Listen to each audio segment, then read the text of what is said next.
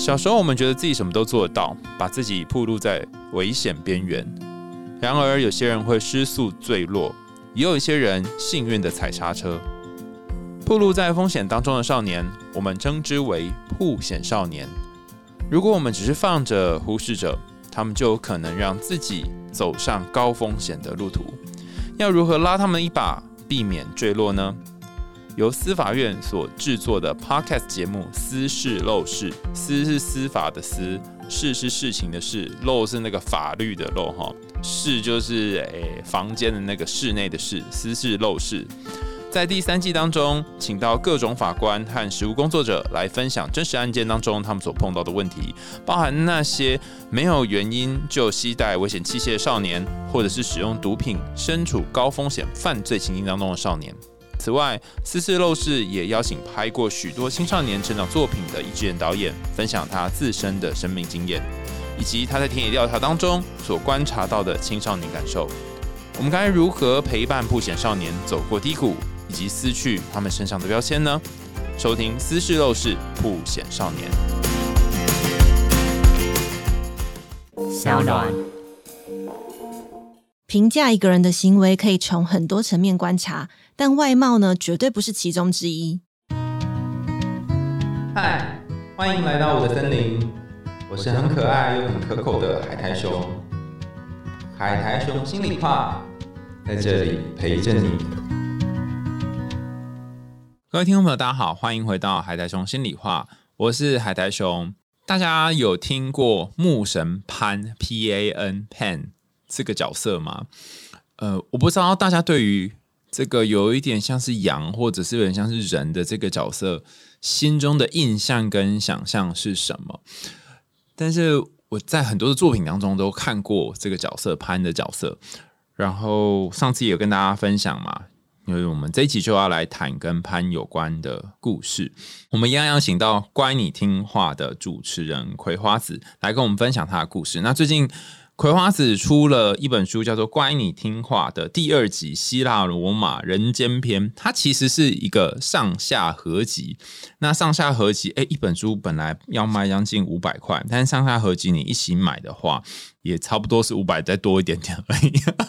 组合价七五折哈，那都叫做关你听话，大家上网搜寻哈，博客来有组合的，那其他地方可能有各种不同的组合价，真的是趁新书实习赶快入手。我自己阅读的感觉是因为我原本就在听葵花者 podcast，所以里面有一些内容是听过的，但是大概有一半以上是新的，尤其是在。嗯，去辨认一个画，然后怎么去看这一幅画，它跟别的画有什么不同或什么的特别处，然后还有比较的地方，它是一个比较新的地方的。呃，你在网志上啊，或是在 podcast 比较不会看到的部分。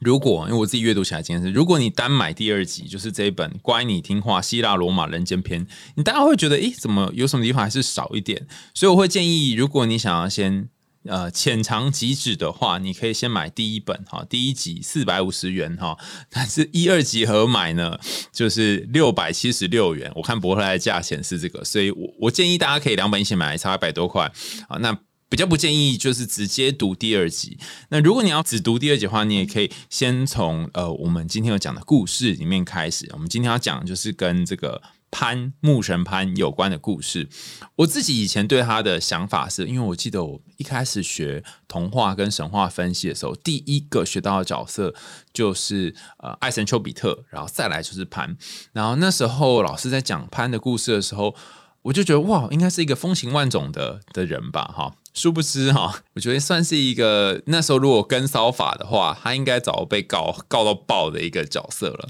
那我们掌声欢迎葵花子。Hello，海苔熊好，各位听众朋友大家好，我是管你听话的葵花子。你写的这个潘的故事之后，你对他的感觉是什么？哦，我对他本来就没有什么好印象，所以我现在更努力的写他。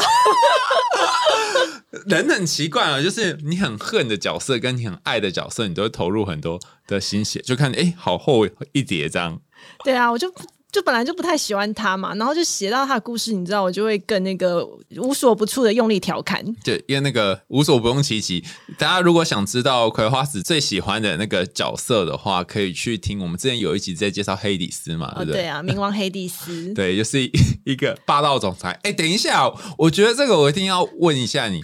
为什么？为什么？就是霸道总裁这种，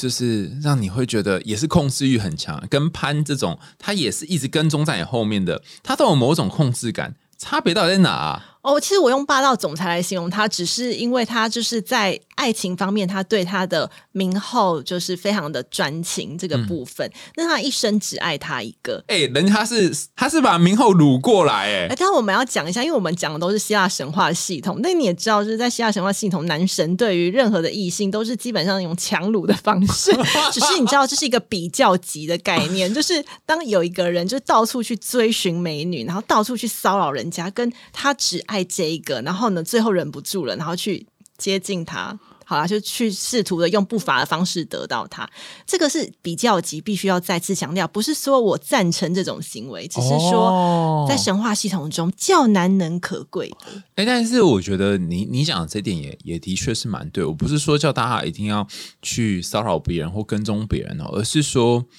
呃，有些时候霸道是有它的魅力的，但是你要在霸道跟温柔之间取一个平衡，然后让人家觉得有吸引力，而不是觉得你很恶。他跟人帅人丑是就像你一开始讲的，他是没有关联的，不是因为你长得好不好看，而是那个平衡要怎么拿捏，变得非常的不容易。那如果你身边有众人，就是他总是让你觉得很恶心，或是如果你身边有那种哦让你魂牵梦萦，然后他的那个支配会让你觉得好好销魂、好有吸引力的话，那我们就可以一起来听听这个潘的故事。它是属于这种反面教材哈，大家可以听听看它到底发生了什么事。然后我们欢迎葵花子跟我们讲潘的故事。希腊神话的牧神潘呢，牧就是放牧的牧，牧神潘，他的上半身呢是人类，但下半身长着羊腿，他的头上呢还有一对羊耳和羊角，留着浓密的山羊胡，基本上他的长相是非常粗犷的。但其实呢，他的父亲是信使之神荷米斯，那母亲的身份呢，则是众说纷纭，不知道是哪一位啦。但是据传哦，就是牧神潘，当他呱呱坠地的时候呢，他的父亲就是荷米斯，非常非常的惊喜于这个洋娃娃的这个样貌啊，觉得他实在是太可爱、太有趣了，怎么会生出这种半人半动物的这种长相呢？于是呢，他就把他带回奥林帕斯山，向诸神炫耀他生了一个这么可爱的孩子。那他的滑稽洋相呢，其实也是真的令众神开怀大笑。因此呢，众神就帮他命名为潘。潘这个字呢，其实在古希腊语代表的是全部的意思，代表这个逗趣的小潘潘啊，让全部的神都非常的满心欢喜。那牧神潘呢，他的神职是掌管森林还有田园，守护着羊群还有牧羊人。他以遍地的荒野为家，经常在山林间游荡嬉戏，吹奏着乐曲，而且呢，他会带着山林中的动物还有仙女们，就是热歌劲舞啊，基本上是一个非常狂欢享乐而且朝气勃勃的神。那爱好大自然的牧神潘嘛，所以他的天生的性格也是属于比较自由、比较奔放型的。他保有就是原始野性的这种强烈的欲望，所以呢，导致于他非常的有点好色，非常的滥情，就是常常就是兴致一来就会一下爱上爱上这个女神啊，一下又撒到哪个宁芙这样子骚扰着大家。我们说哦，他虽然他在天界的众神中很喜欢他这样逗趣的样貌，可是，在人间的仙女可是不这么认为的哦。平常大家这样嬉嬉闹闹，就是唱歌跳舞倒是没有关系啦。但如果说到这个择偶条件，就是潘神这样半人半羊的外形，就不是他们的菜嘛。所以呢，当牧神潘他的追爱故事呢，总是以失败告终。但是呢，他也不气馁，就是反正山林水泽的仙女这么多，他就是一追再追，穷追不舍。这个被拒绝，那就转换下一个目标，反正就是都没有关系。他的爱就是这么的广泛。那在牧神潘他数不清多少位的求欢对象之中呢，最知名的受害者是属于一位叫做水泽仙女的，叫做西林克斯。那西林克斯呢？她其实是狩猎女神兼处女神阿提米斯的追随者。我们之前在嗯海苔熊的节目中呢，就是曾经有提过，就是阿提米斯，她是属于处女神，所以呢，她是永葆贞洁的一位神。那森林中呢，就有一群的仙女们，就是发誓要追随阿提米斯一样永保贞洁。于是呢，他就报名参加这种女神组团的处女狩猎队，会追随着女神在山林间打猎，然后就是要做自己这样子。那某天呢，就是牧神潘。他看见了打猎归来的西林克斯，然后对这种运动后啊气色红润的他就惊为天人，就觉得说哇，怎么有一个女孩子就是这样子流着汗还这么的漂亮呢？于是他就这样兴致勃勃的上前想要搭讪西林克斯，但是呢，西林克斯就看到他这种怪异的长相，然后就立刻转身手刀的逃离现场，然后不想要留下来听他这种很疯疯癫癫的土味情话。那向来呢，就是穷追不舍的潘，当然不会放弃眼前的美女啊。那他不愧就是土生土长的洋孩子嘛，马上就以这种很快的速度追上了西林克斯。那西林克斯呢，就回头一望，就大叫：“糟糕了！”然后他就很着急嘛，因为跑也跑不过他，他只好请附近的河边的仙女姐妹们来施法帮忙，想办法来就是阻挡潘的追求。正当潘以为伸手就要抓住西林克斯了，但是一转眼呐。西林克斯却变形成一丛随风摇曳的芦苇，这个微风轻柔吹动的这个空心的芦苇啊，然后它就发出一种细细而哀怨的呜咽声。那牧神潘呢，从来都没有听过这样子的声音，于是他就走过去，剪下了一根根的芦苇，将不同长度的芦苇按照声音的高低依序排列，最后制作成一种全新的乐器。那潘呢，就以西林克斯的名称来为这个乐器命名，来从此吸在他在身上，来表示说我对你的永恒爱情。因此呢，这个芦苇的笛子后来也成为牧神潘的识别生物，就叫做潘笛。大家刚听完葵花子讲这个潘的故事之后，对于潘有没有不一样的？感觉或者是了解呢，或是忍汗直流，这根本就是一个骚扰耳男吧？就是一天到晚就跟在那些人后。哎，那个我们之前有讲说，天界就是都是神嘛，然后像这个可能像人又像神的，不知道是神兽之类的半人半神。呃，有的叫英雄，比较男性形象的是英雄，然后女性是叫做宁芙嘛。宁芙她比较像是希腊神话中的仙女啦，但是我们通常在希腊神话，我们会称为她为宁芙。她基本上也是女神，只不过她是不是属于呃大神，是属于次要的女小神。那通常比如说山林啊，或者是水泽、海洋，都会有这些仙女们的形象。地位不是到非常的重要，因为我们在奥林帕斯十二神里面有女神是真的是大神的主神的，但是这些仙女们就会存在在这个大自然中。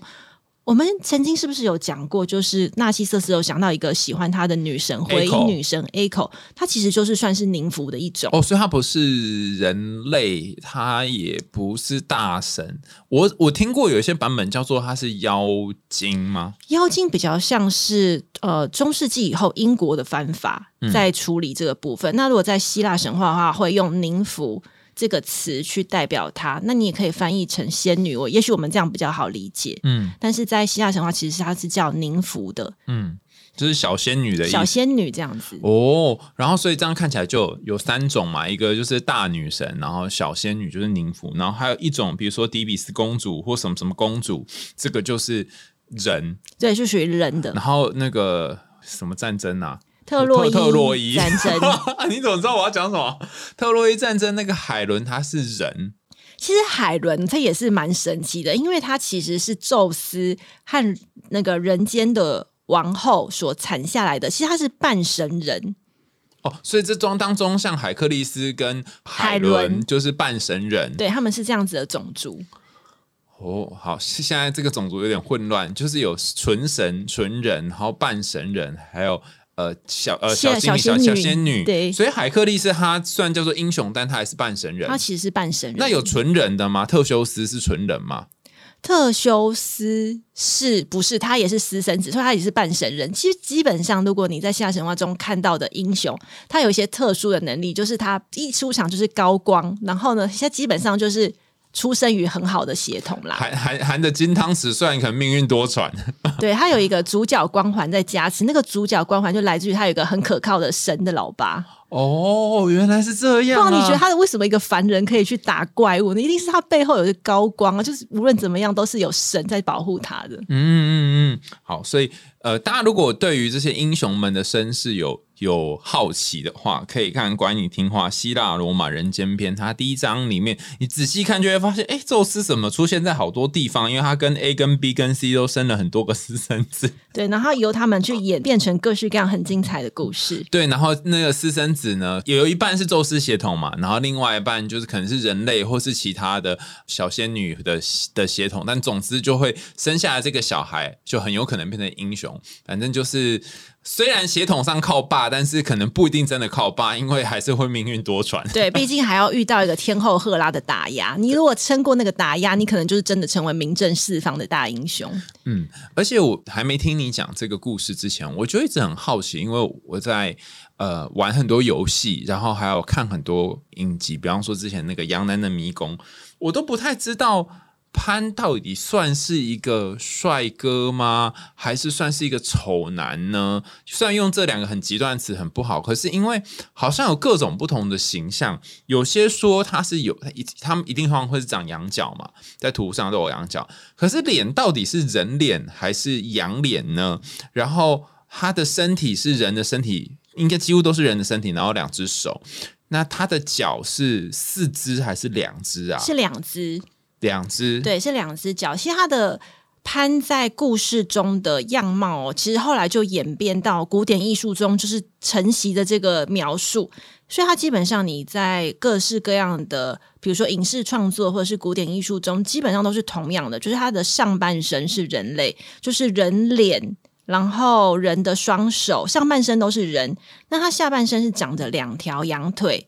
可是他的头上有羊的耳朵跟羊的角，然后他一定会留一个山羊胡。这种形象呢，到了中世纪的欧洲，它就被天主教形化，就是形象化成了恶魔的原型。所以我们在撒旦嘛，对不对撒撒旦教，对你就会觉得，哎，撒旦跟恶魔的形象好像都是这种半人跟半兽的混合体。其实，在原始基督教在形塑恶魔的时候，是参考了潘的形象。就像刚刚提到那个杨楠的迷宫，因为那时候潘神就变成迷宫的守护者，他的造型其实是非常可怕的。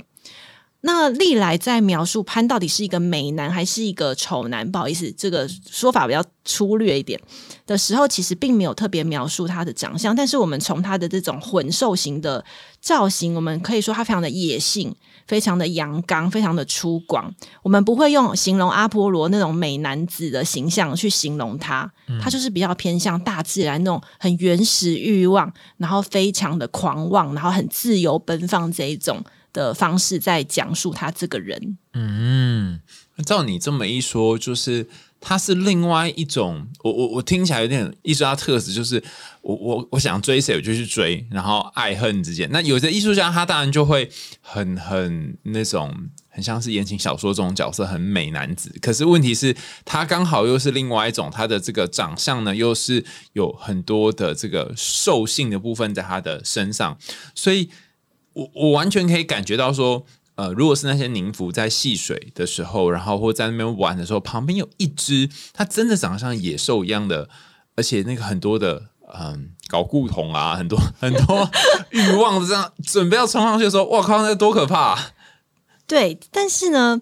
我这边还是要先提一下，就是其实潘神刚在追求西林克斯这个故事，其实很容易让我们联想到之前你有说过的另外一则神话，就是光明神阿波罗在追求达芙妮。嗯，他们的故事相像性非常非常的类似啊，对啊，因为达芙妮其实她也是处女狩猎团的一个成员，她不是团长吗？没有，她不是团长，团长是呃狩猎女神阿提米斯，哦嗯她也是成员之一。然后阿波罗长得这么帅，对不对？然后他追求这个宁芙仙女的时候，也是一样被打枪啊。嗯，对。然后最后呢，他跟西林克斯一样，都是一个是变成月桂树，一个是变成芦底芦苇。对，所以其实这个结构性是非常的相像，就是两个宁芙最后都变成草，对逃避男神的追爱追求，然后都变成了植物这样子的情节。那一个长得非常的帅嘛，然后就是阿波罗，我们知道他是神界认证的阳光型男，就是帅气度，就是所有的古希腊人都希望自己儿子可以像阿波罗一样有一根脚毛这么帅。但是他的恋情就是一样，是跟牧神潘一样以悲剧收场。所以我就觉得，从这两位男神的例子，我们大概可以知道，其实现在网络上比如说什么“人帅真好人手性骚扰”，嗯，其实就是一个很荒谬的一个词嘛。因为其实我们评论一个人的行为，可以从很多层面观察。在上千年的古希腊神话就告诉我们说，外貌绝对不是其中一个评论，不然为什么宁芙还是一样的结局？为了逃避追求而变成植物？对，所以性骚扰其实就是性骚扰啦，其实跟外貌跟真的无关。哎，可是我对于这个性骚扰，我们真有很多节讲过类似的内容，然后之前还请过律师来分享，但是我我更有兴趣的地方是在于说。哎，这两个宁芙也太衰了吧！不论是很帅的，或者是外貌长得很粗犷的，呃，杨男来追他们，最后为什么都变成植物啊？为什么都是女生要变成植物啊？他们是发生了什么事啊？就是没有别没有别招吗？而且我觉得很妙的是，就是阿波罗追求的达芙妮，他在请求帮忙的时候是请求他的河神爸爸，那爸爸没办法跳出来保护他的女儿。然后反而是选择把他女儿变成一株植物，这个东西我们可以想象，也许我不知道，我不知道心理学会怎么解释这件事情。但是如果是在故事逻辑的话，也许可能是说阿波罗的神职权力远远的超过于底层的河神，所以河神只能选择用这种方式。可是，在潘追求西林克斯这个故事中，潘神他也是一个人间神职，他不是上到天庭的，他不被获准进入天庭，他是处于人间的。所以他是我们刚刚分类的哪一种？他是属于人间的神，就是不是到大神等级、小神、小神等级，但是管理着大自然，也算是一个权力还蛮大的。嗯，对。那他呃，西林克斯选择逃避，然后最终求助，向他的仙女姐妹求助。可是你不觉得仙女姐妹们的反应也是蛮妙的吗？大家不选择帮她一起打跑这个盘，反而就是把它变成了芦苇。对啊，对啊，没有没有，哎，我我跟你讲，讲到这个，我就是想起我们之后会邀请一个心理师，叫做陈如花心理师，来跟我们分享关于呃日常生活当中的性别，然后这个性别是很很隐晦的。我第一次认识如花心理师的时候，他跟我讲一个秘密，他说。你知道吗？有很多东西呀，哈，很多在我们社会上存在的，不论是大男人主义，或者是性别不平等，它其实背后都隐藏着一个逻辑，叫做弱弱相残。弱就是弱小的弱。然后问他说什么是弱弱相残？就以你刚刚讲那两个故事来说好了，在呃那个达芙妮的这个故事当中，他求助于爸爸嘛？那爸爸相对于阿波罗这个大神，他是一个。比较弱的小神嘛，所以河神这个弱呢，他只能去缠谁呢？缠他的女儿，就是好吧，不然你就变成变成什么月桂树。嗯，好，那同样的情况在这一个故事里面，呃。潘去追求希林克斯的时候，希林克斯身为一个女性，然后他去寻求姐妹协助，也是弱弱相残嘛。姐妹说：“啊，不然你就变成芦苇好了。”所以他也去残害了这个希林克斯。那这是为什么？我们把它那个复制贴上到凡间的世界，就是你会发现哦，就是这世界上有两种这种很不公平的呃性别不平等的欺压。比方说在职场，我们讲一个最常见就是。呃，男女薪资可能不平等，同样，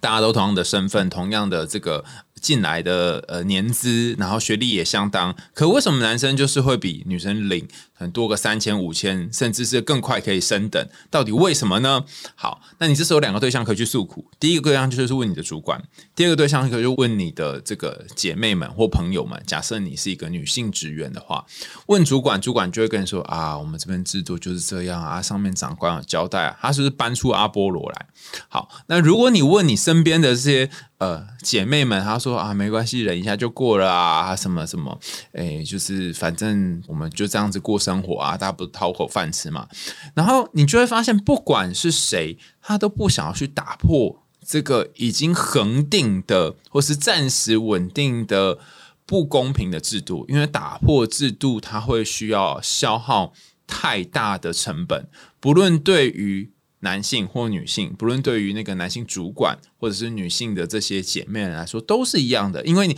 你如果要打破这个制度，等于你要再掀起一场那个上古世纪两边的神的这个战争。所以我在猜，呃，这两个变成植物的过程，可能也是，嗯，我觉得有点悲哀，就是说，比如说家内性侵乱伦，呃。爸爸可能性侵自己的儿子，或是有阿公性侵自己的女儿，像这种。然后当他们去找妈妈诉苦的时候，妈妈不是视而不见，不然妈妈就是说，呃啊，不然就家丑不要外扬，跟那些宁芙姐妹们的的概念是一样的啊。就为什么为什么不要讲？就是你会觉得非常不公平。可是可是好像它就变成一个隐藏的脉络，然后我们透过成本让受害者来承担，然后来去回避这些。好像是这个世界需要去解决的性别平等的问题，我看起来是这样，怎么办？好像越讲越严肃。我觉得这个落落相残，这个东西套在这两个故事，突然好像可以明白了一些事情。因为我在试图去理解潘在追求西林克斯的时候，为什么明明宁福姐妹们平常是大家玩在一起的，然后一个同伴的受害。就是被追求，可是为什么一群女生没有办法团结起来让他离开？就是这样听起来可以理解，因为大家都是活在这个阶级嘛，是说可以说阶级或框架之中，好像没有办法轻易的去打破它，因为它的成本可能会很高。我可以回应一下刚刚那个。阿波罗在追求达芙妮的时候，他河神爸爸的反应，因为其实这个类似的情节同样出现在之前我们在讲薛西弗斯的故事的时候。薛西弗斯的故事一开始的时候，为什么薛西弗斯会被惩罚到地狱去搬石头？其实应该是说，他站在他自己的王城之中，他看到了天空中。一个大老鹰抓着一个漂亮的女孩子飞过天际，接下来一个河神跑过来问薛西弗斯说：“你有没有看到天空中有一个大老鹰抓着一个少女离开？那是我的女儿，我要赶快去找她，我要把我的女儿救回来。”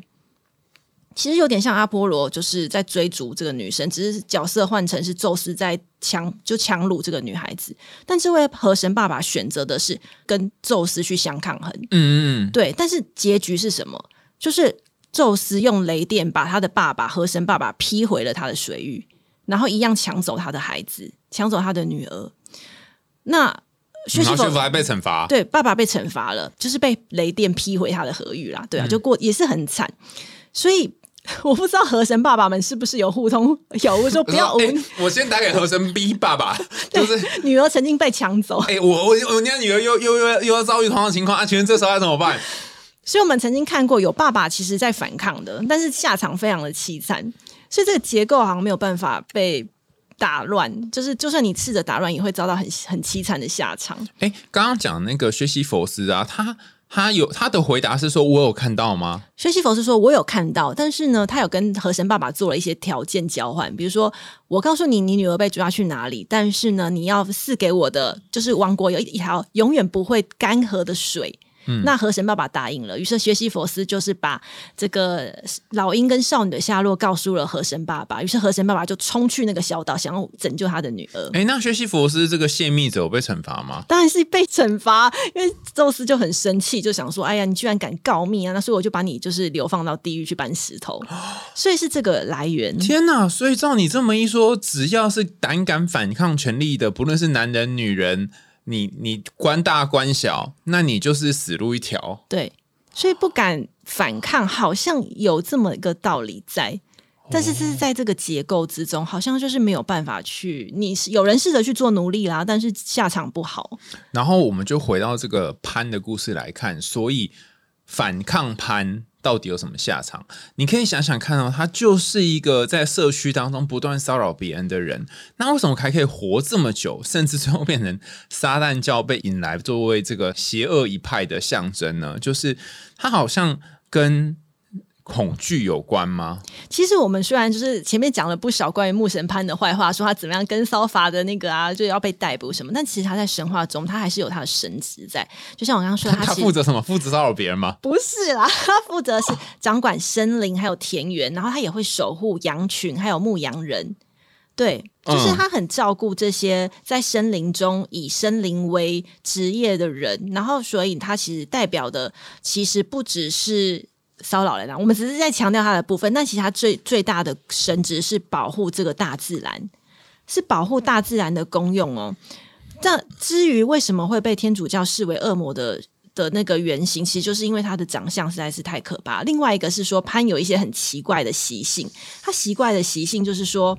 他经常会静悄悄的突然现身在山林中，然后被经过山林的路人制造恐慌，或者是让他有一个很有趣的特性，就是他很喜欢睡午觉。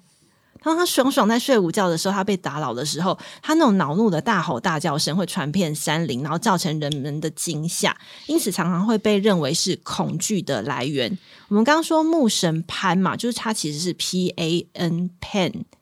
那后来这个希腊语词就变成转换到拉丁语词的时候，变成 panic。panic 其实就是指说突然感到恐惧、惊慌或忧虑，导致无法做出正确合理的判断。所以 panic 这个英文单字其实一开始来源是来自于潘在希腊神话有一个很奇怪的这种，就是会突然惊吓别人的一种习性。嗯，我刚刚听你在讲这个故事的时候啊，我突然不知道为什么，就是除了你刚刚讲恐惧这个部分，我大概可以知道说，哦，所以宁福或许它在隐喻上面是指说，包含我们刚刚讲的社畜现场啊，或者是呃人人世间我们凡人间为什么会对这些权力之间有一些东西是我不敢去抵抗的，然后抵抗之后就有不好下场的，它是有某一个恐惧的来源在。除了这之外，还有一个我觉得很有趣的点，我不知道大家有没有观察到，就是潘如果他是呃这个算是森林吗，或者这些动物们的守护者，那潘每一次要去调戏的是谁呢？那以这一次来讲，他调戏的是狩猎女神下面的一个就是分分队小分队嘛，的成员对对嘛？所以就是一个是要要来打猎的，然后一个是我想要保护大自然的，听起来好像是这种，这样会不会太美化版？这是一种保护自然跟要破坏自然之间的争斗，然后包含他睡午觉也是一样嘛，就是你要吵醒我，或者是你路过，然后要吓到我，或是我要吓你们，就是希望你们不要来破坏我们。其实我觉得在神话中，那个希林克斯他所的所属的这个处女狩猎团的主导者是狩猎女神阿提米斯。我们常常会说阿提米斯怎么会是狩猎女神，但是又她又是其实又是保护幼兽的处女神，到底是什么？很混，感觉很混乱，对不对？对他到底在哪一边？对，但其实是说最好的猎人，其实他是在取用森林中大自然的猎物的时候，他是取之有度的，不会随便的去做任意的捕杀或者是捕猎，然后它会维持就是自然动物的平衡，不会做过度的采杀，所以它不会欺压幼兽，也不会的是去过度的猎捕，所以哦，所以也就是说，他们不一定是两派，而是至少至少狩猎女神本身，她可能是希望有某一种平衡，因为一个物种如果太多，也可能会危害自然嘛，对不对？那太少又会濒临绝种。如果要保持生物多样性的话，它的这些平衡是蛮重要的。杀跟不杀，其实都是维护大自然的一种方式。嗯，对，所以潘对于希林克斯不见得是处于对立面啦。嗯所以呃，刚刚这样子的解读，我觉得是也是蛮有趣的，也是我第一次可以想从这种方式去思考。而而且你刚刚在重新讲这一个故事的时候，我又想到，你看我们我们每次在上这种童话神话分析的时候，就是大家都会有不同的激荡，我就觉得哇，这好好玩啊！就是我们刚刚在讨论这个父权主义啊，然后还有我们男性跟女性不同多元性别是如何被父权主义给欺压，好像有某个宙斯就要来烧杀掳掠我们这样，然后我们又不能反抗。但是，但是如果我们仔细想想的话，为什么狩猎女神她要组一个处女团呢？为什么？应该是说，处女神阿提米斯啊、她本身就是基于，就是她在生育的过程中受到了很多的苦痛的影响，所以她一出生之后，她就是自愿的跟她爸爸，也就是宙斯说：“我希望可以当处女神，然后来保护所有被呃少女们不要受到男人的侵害。”然后呢，他是以贞洁为主，然后他平常就是会在山林中狩猎。那我们知道山林水泽就有很多的仙女们，她可能看到哇，有一个女神可以活得这么的不受男人的拘束，然后可以过得这么的自由奔放，然后他们会很向往这样子的生活，所以他们就是会自愿的追随，他们其实都是自愿追随女神的。对，所以在这个地方，我们就可以看到一些古希腊神话，它其实有一些非常。呃，先进嘛，应该是说很符合当代我们现代对于男女观念的一些看法。嗯，对，因为在早期的古希腊，其实还是以父权为主啦，就是男性为主。那可是这时候已经有兴起，在神话中有兴起一个角色，是他愿意保有自我，他不愿意去依附男性。那同时也有一群女生愿意追随这样子的呃生活形式。那我就觉得哇，这真是古希腊神话一个很人文，然后很接近现代的一个特色。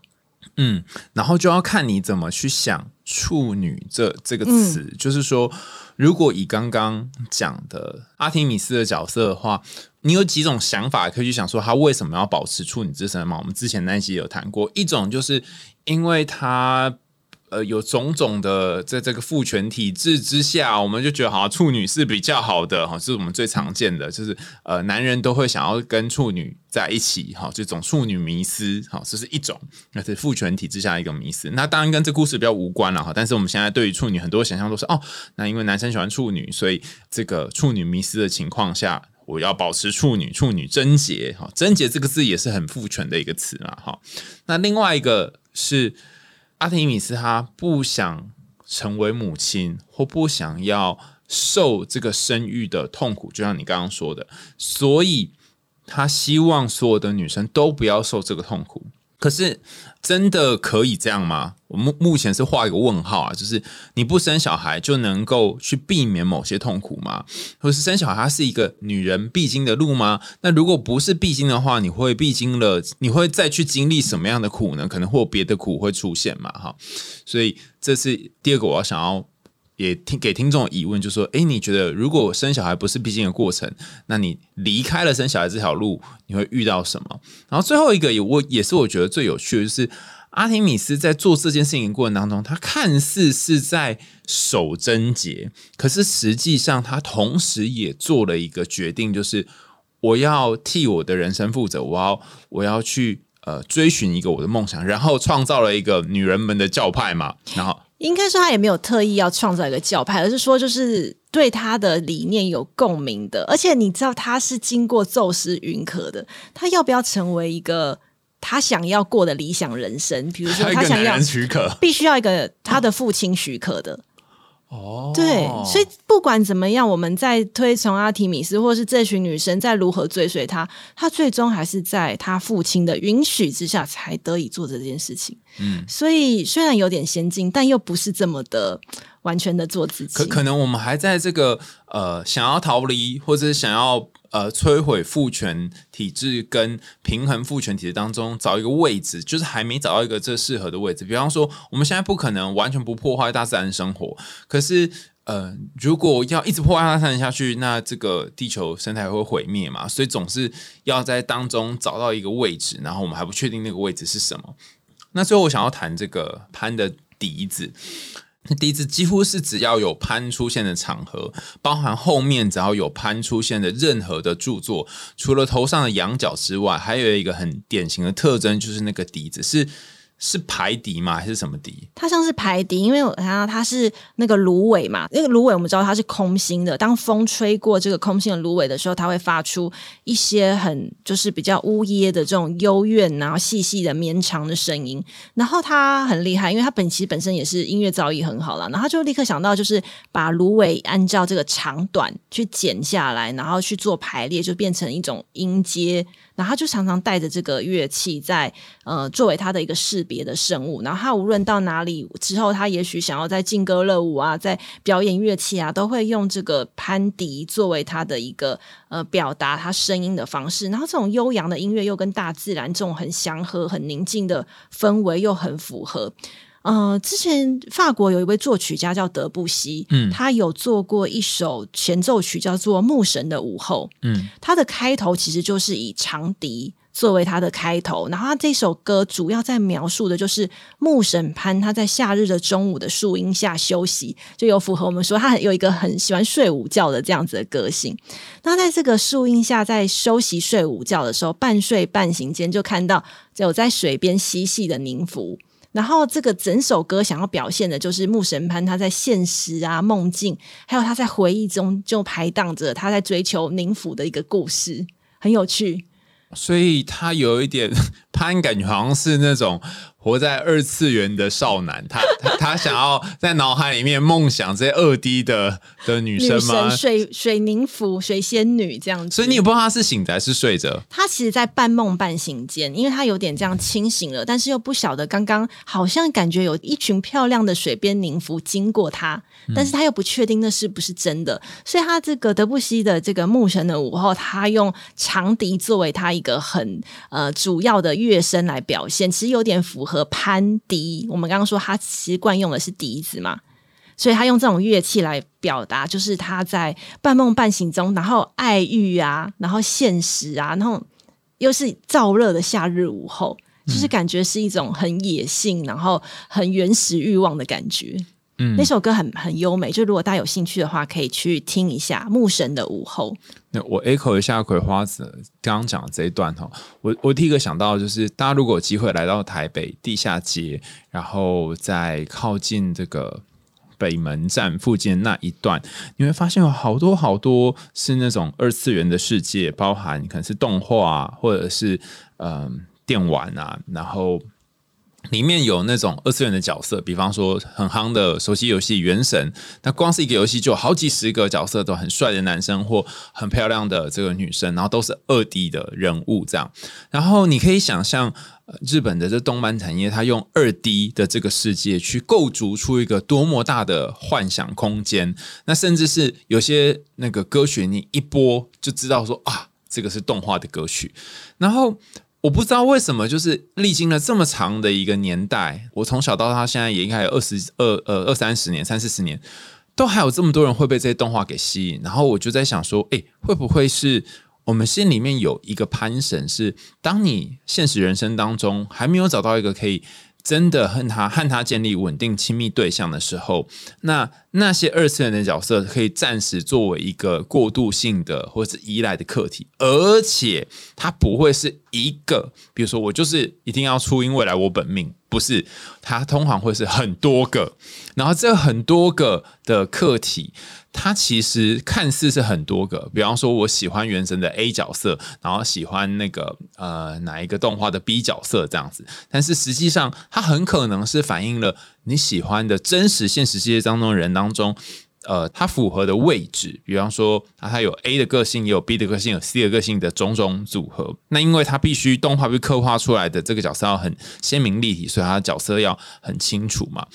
但是呃，如果说它发生在现实生活当中啊，或许又是另外一种样子。只是你是不是已经脱离潘的这个世界？呃，可以迈向现实人生，而不用一直睡午觉，然后幻想的宁福，在你的梦中或者在你的现实中跟你发生一段情这样子。哎，所以他也是到处在追寻宁福，他好像也没有单一执着于人，这个不行就换下一个，就是也许这个人或那个人的特质最终会 mix 在成为他一个最终的理想型。当然，这是这是很理想的状况，但也有可能他就会一直活在梦境里，嗯，就是一直活在那个。没有现实的世界当中，但是就算是这样，有比较不好吗？我我觉得也很难说。我最近有一本有本书一直很想看，但是还没有时间看，叫做《战斗美少女的精神分析》。然后那本很酷的点就在于说，他把动画里面会用的那些美少女二 D 角色都拿出来分析，就是你会去想象说，诶，为什么这些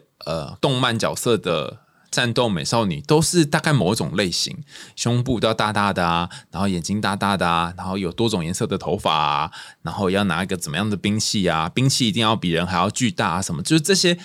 它是怎么来的？然后为什么我们需要这样建造？因为我还没看，所以还没跟大家分享啊。所以就是我，我也很想知道说，呃，当你是那个潘的时候，当你的你总是不断追求别人，可是追求不到的时候，那嗯。你为什么会在这个世界里面，尤其是二次元的世界里面，继续在里面畅游，然后没有没有办法再往下前进？这样，你有想到什么吗？我是觉得就是刚刚这个蛮有趣的分享，然后我们再拉回到古典艺术来看看好了。就是潘呢，其实他自己因为他的造型实在是太过特殊，而且他的鲜活个性，其实他一直以来在古典艺术中其实都是非常受欢迎的角色嘛。除了我们刚刚有提到了一些现代的电影的创作之外，还有呃一些比如说。音乐也以他为作为主题，那他其实，在历代的艺术中呢，其实他也很常出现。那其实，在他的追爱故事中，就是真的是以西林克斯这一段感情最受瞩目，因为他促成的潘迪，就是这个长笛拍笛的诞生，也成为他的圣物。所以，我们可以在呃古典艺术中，你常常可以看到有一个就是半人半羊的生物在追寻着一个裸女。然后这个东西通常会出现在河边或湖边的情景，然后它的数量，我真的说可以是说非常非常的多。你说那些宁芙们很多吗？对，就是这个画面，潘神追逐西林克斯这样子的艺术主题呢，历来受到艺术家们非常多的喜爱。那这个东西，第一个是造型很特殊，然后艺术家们可以用他的想象去诠释他们对于潘神的一个。呃，模拟。那另外一个就是艺术家借由这个主题，就是原始的生物的欲望，在追求女性这样子的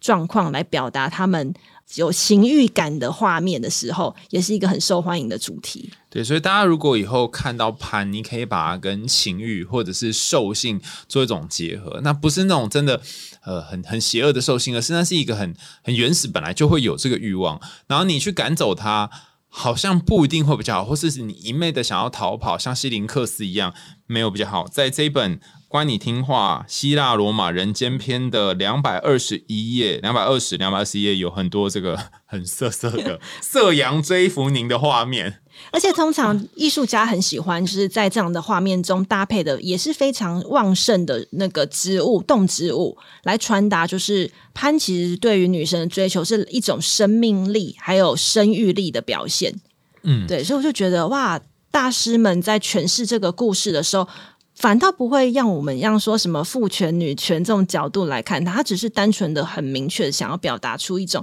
就是旺盛的生命力这样子的感觉。你这么一说，我就想到那个每次我去参加动漫展或电玩展的时候，都会有 coser，或是都会有那些二次元的角色在动漫节里面出现，然后下面那些追逐这些女神们的潘们啊，pans 就是会在那边。就一直挥舞的加油棒啊，然后或跟着一起应援，我觉得什么哇，天哪，真的是你可以感觉到旺盛的生命力耶。然后，嗯，人之所以可以代代相传，然后可以传宗接代，也是因为有很多的幸运，你才能够生下这些小小孩，还有后面的子嗣嘛。然后另另外一个我也觉得很有趣的是，你刚刚讲那个芦苇啊。芦苇是空心的嘛？我刚刚在搜寻呃西林克斯的英文哈，那我很意外的搜寻到，我们上一期有讲到这个脊椎上面第一节嘛哈，第一节刚好就承担你这整颗头颅的这颗神的角色，阿特拉斯对阿特拉斯，但是呃，大家知道西林克斯它跟脊椎有关，是那个什么脊髓空心症这个字，就是你的脊髓中间如果有一段空的话。我还没有仔细去查，大家如果有兴趣可以去查一下。我们会说它这叫就是西林克斯症候群，就是你脊椎面有一段是空的。那我们先跳过这个医学的词哈，但我们光用空心芦苇或者是你脊椎里面有一段是空的真心来想象，什么样的我们会说它是空心芦苇呢？就是他的声音吹出来是很悠扬的，可是却是空心的，就像是。你在追求着一个人，你在爱一个人，你好喜欢这个吹着他的时候的美丽的美妙的感觉，可是你的心却是空的，或是你在追的这个人，他心是空的，然后你怎么吹，你大概都只能 addiction，就是上瘾在这个音乐当中，可是你却没有办法得到一个真正实心的东西，而且它是吹动这个乐器，乐器才会有回应。如果乐器就是不去碰它的话，它就是不会有回应。其实就有点像他的爱情一样，就是他不断追逐，可是对方永远都是被动的，被动的。嗯，对，嗯，就是潘的角色刚好是呃雄性角色里面不断主动追求，但是都得不到回应的那一个。然后，如果大家想要看女版，就是那个纳瑟西斯嘛，跟 Echo，Echo 就是他去追纳纳西瑟斯嘛，对，纳西瑟斯，对，然后他都不断当回应他的角色，可是呃纳西瑟斯就是都没有没有理他。他真的是少数，对，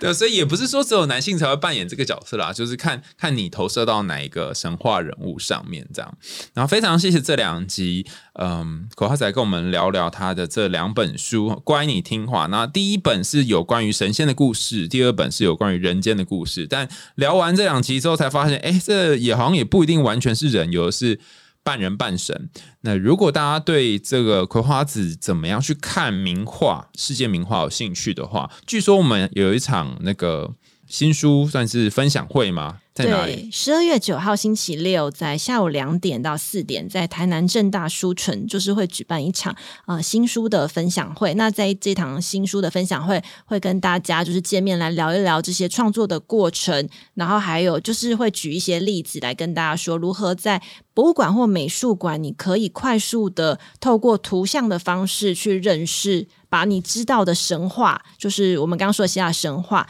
跟古典艺术中的神话，就是描绘这些神话的呃绘画、神的绘画、神的绘画，做一个连接，然后帮助你进入到这些艺文场馆的时候呢，可以用很快的方式把这个美术馆变成一个故事馆。哎，我们真的是已经有读者是真的带着书到。就是世界各地的美术馆，然后他们比对吗？比对，他说不一定是一模一样的图，但是可以借由简单的图像，马上知道说这位画家在画哪一位神或者是人。我觉得从这个方式进行，就是对于古典艺术的鉴赏，其实对于像我们这些不是本科系艺术系出身的人，其实我觉得就是一个很棒的方式。因为其实你光是能够看懂这个画家他在描绘的故事主题，你才能够进一步的去分析说他的构图或用色好不好，再整体的去做美感的评论。对，所以我觉得这本书其实有一个很大的功能，它其实也是故事书，也是艺术书，但我们希望不要用太艰深、太多专业名词的方式带大家就是踏入这个殿堂，就会发现，哎，其实古典艺术是一个很好玩的故事，它跟这些神话是有一些很密切的连接。而且，其实我们在这一本《关你听话：希腊罗马人间篇》里面收集的。画，我相信一定是冰山级几几角，小很小的一角。那后续还有很多的创作者，一定在各个不同的地方都有以这些神或以这些半人半神为主题，或是为配角的这个创作。然后我觉得有点像是挖小宝藏一样，就可以带着这些如何鉴赏画的知识，不是只有故事而已，这些知识怎么看这只神是哪只神哈，然后跟那个画的意境做某种融合，你就知道哦，原来这是在讲什么，或者哦。为什么这要放这只神这样子？对啊，比如说在今天这一集牧神潘跟西林克斯的故事，就是不同的艺术家在诠释这个故事，他们会从不一样的角度来切入。比如说像鲁本斯，他就非常的觉得啊，这是一个关于生命力旺盛、很值得赞颂的故事，他就会尽力的把这个过程就呈现的很露欲、很露感，但是又不会有情色的感觉。那其他的艺术家可能不会从这种方向啊，他会觉得就是潘就是一个爱骚扰的人，那他就可能会把潘画的很猥亵。但是基本上他们的图像是绝对不会脱离一些基本的要素，比如说对于潘的外形的描绘，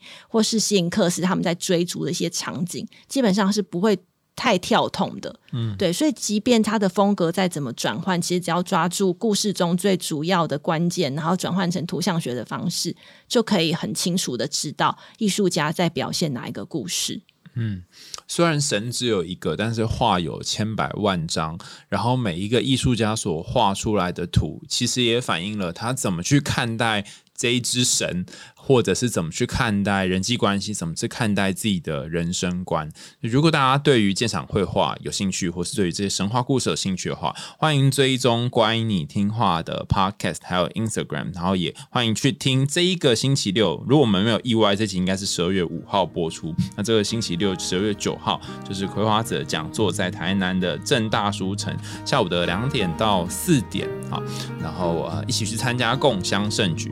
那如果大家对我们的节目有兴趣，也欢迎透过 Apple Podcast 或是其他留言管道赞助我们家猫咪布瓦的罐头哦。想听更多有趣的童话故事和心理学知识吗？我们还用心里话，下次见啦，拜拜，拜拜。